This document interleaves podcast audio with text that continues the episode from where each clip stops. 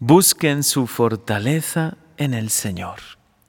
Qué palabra tan profunda, tan maravillosa nos dirige hoy San Pablo. Busquen su fortaleza en el Señor. Utilicen las armas de Dios para poder resistir esas acechanzas del diablo. Porque no estamos luchando contra fuerzas humanas, sino contra las fuerzas espirituales y sobrehumanas del mal. Pocas cartas son tan claras de San Pablo y cómo nos iluminan hoy.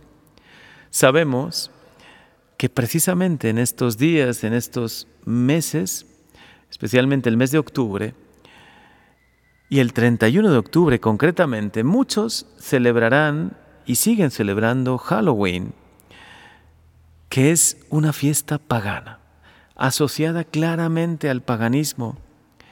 De hecho, históricamente constatado, sabemos que los druidas celtas hacían sacrificios humanos en esta fecha del 31 de octubre. Y lo hacían para ofrecer a los espíritus, que sabemos hoy que son demonios, a los espíritus del campo, a los espíritus de la cosecha, estos sacrificios humanos, lo más valioso, la vida humana. Pero sin duda era una fiesta realmente pagana. Era la, la fiesta del fin de la cosecha. Cerca de octubre se cosechaba y ya venía el frío, así que el fin de la cosecha lo celebraban el 31 de octubre o la fiesta de otoño. Y se han encontrado restos de esos sacrificios humanos que ofrecían los druidas. Han quedado como momificados en algunos de los lagos de Irlanda y lógicamente asociado a esa fiesta, además de sacrificios humanos, pues eran fiestas de desenfreno, de muchísimo alcohol, de orgías, realmente promovidas por Satanás. El padre de la mentira que disfraza de mentira ese mal, ese mal que quiere imponer a los hombres. Que esta fiesta pagana, que hoy todavía se sigue celebrando, sea también, por así decir, denunciada.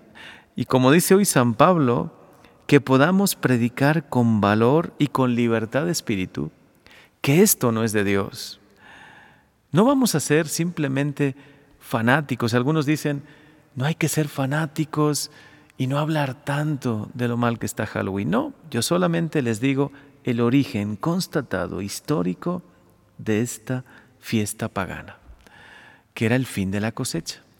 Ciertamente cuando llegó San Patricio, ese gran evangelizador, ese obispo, tan santo que de verdad nos ha dejado un testimonio de evangelización único.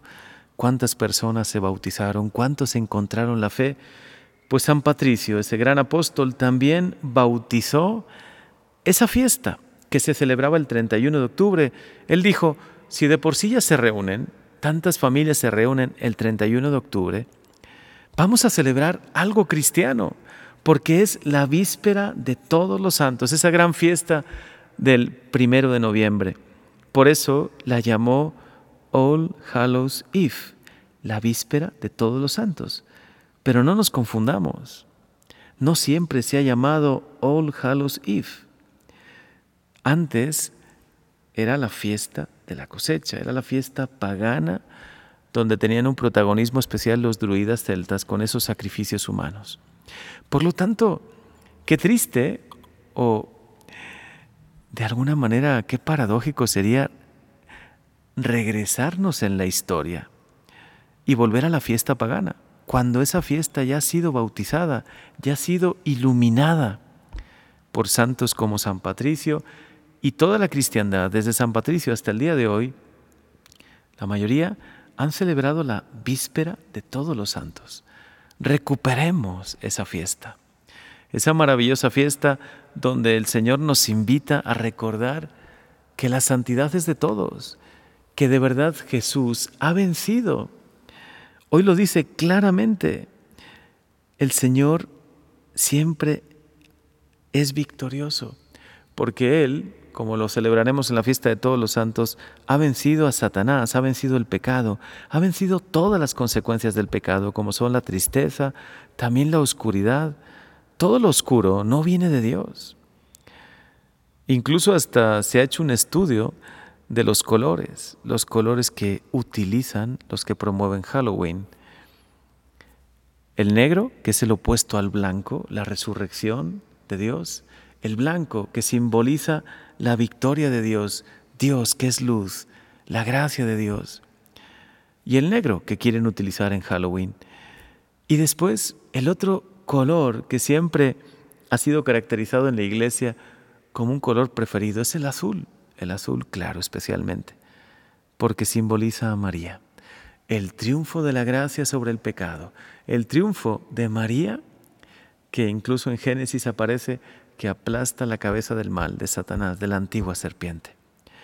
Y opuesto al azul es el naranja. Estudien un poquito esa psicología de los colores, porque hasta en los colores, la fiesta de Halloween nos dice, ¿qué nos están proponiendo? Nos están proponiendo lo opuesto a Dios, lo opuesto a la gracia, lo opuesto al triunfo de la gracia simbolizado en María Santísima. Por eso ese día, sea el día 31, sea el 1 de noviembre, ojalá vistamos de blanco o de azul claro. Que también nuestros niños recuperen esa maravillosa fiesta que ya desde la víspera se celebra, que se vistan de santos, aunque hoy no puedan salir a las calles por la contingencia, lo pueden hacer en casa, pueden hacer un pequeño festejo en casa dedicado a todos los santos, sea el sábado 31, sea el domingo primero de noviembre. Porque hoy nos invita San Pablo y hoy lo dice con toda claridad. Utilicen las armas de Dios. Y las armas de Dios es la verdad, en primer lugar. Dice, pónganse el cinturón de la verdad. Es decir, la mentira viene siempre del diablo y es como maneja siempre las mentes, los corazones, nos engaña con la tentación, pero también con fiestas así disfrazadas de bien que en definitiva promueven el mal. La coraza de la justicia. Y luego menciona al final que la fe le sirva siempre de escudo para protegerlo y apagar las flechas incendiarias del enemigo malo. ¿Cuáles piensan que son esas flechas incendiarias? además de las tentaciones, las trampas del maligno. Y sin duda Halloween es una trampa del maligno. Recuperemos el sentido cristiano en nuestra vida, las grandes fiestas del cristianismo.